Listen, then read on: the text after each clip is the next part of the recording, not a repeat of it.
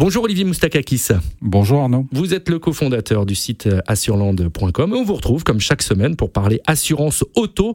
Aujourd'hui, tiens, on va parler des jeunes conducteurs. En matière d'assurance, on sait qu'ils ne sont pas euh, vraiment vernis puisqu'il y a une surprime. Pourtant, il y a des solutions pour éviter de payer trop cher au départ. Alors, qu'est-ce qu'un jeune conducteur d'abord? D'après le code de la route, un jeune conducteur est une personne titulaire de son permis euh, depuis moins de 3 ans, quel que soit son âge. Alors, au niveau assurance, la définition est un peu plus large. C'est en fait les personnes qui souscrivent une première assurance auto à leur nom, qui n'ont pas conduit depuis plusieurs années. Donc les jeunes conducteurs paient souvent cher leur assurance. Leur première assurance, c'est à peu près 74% de plus que la moyenne. Hein. La moyenne euh, en assurance automobile est à 611 euros environ. ils payent 1061 euros. Pourquoi? Parce que c'est considéré comme euh, quelqu'un qui manque d'expérience au volant et donc euh, une personne plus à risque d'avoir des sinistres, hein, ce qui se mesure dans les statistiques. Donc cette période de trois ans pendant laquelle une surprime jeune conducteur est appliquée se découpe comment? Donc c'est 100% d'augmentation la première année, 50% la deuxième et 25% la troisième année, sous réserve qu'entre-temps il n'y ait eu aucun sinistre. Alors il ne faut pas désespérer parce qu'on peut réduire un peu la prime d'assurance. Hein. Déjà on l'avait vu dans une,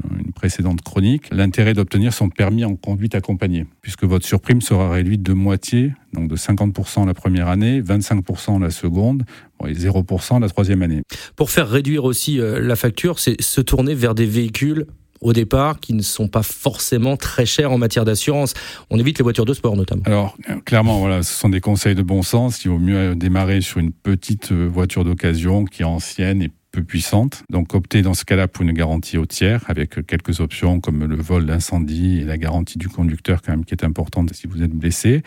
Vous n'êtes pas obligé non plus de déclarer tous les petits sinistres pour éviter que votre mm. euh, coefficient de bonus-malus soit impacté et donc que votre cotisation d'assurance augmente. Et vous pouvez, surtout pour les jeunes conducteurs, euh, opter pour les assurances Pay How You Drive qui permet en fonction de votre comportement, s'il est vertueux au volant, d'avoir des primes un peu à la baisse. Donc voilà, il y a euh, des solutions pour payer un petit peu moins cher, mais pas vraiment beaucoup. Donc autant dire que, évidemment, tout le monde le sait, lorsqu'on est jeune conducteur, la prime d'assurance est un peu plus importante, au moins pendant trois ans, si on n'a pas d'accident. Olivier Moustakakis, cofondateur du site assureland.com. Merci beaucoup. Merci Arnaud. Et on vous retrouve la semaine prochaine.